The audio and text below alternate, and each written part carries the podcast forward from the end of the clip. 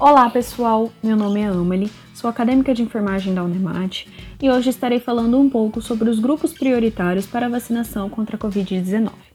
Pessoas de 60 a 74 anos, pessoas com comorbidades, por exemplo, a diabetes, a hipertensão e as doenças cardiovasculares,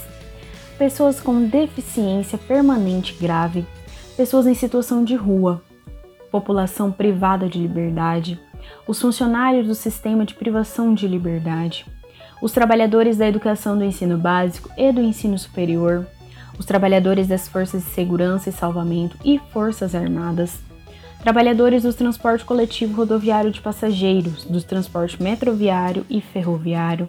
os trabalhadores de transporte aéreo e os trabalhadores de transporte aquaviários, os caminhoneiros, os trabalhadores portuários e os trabalhadores industriais.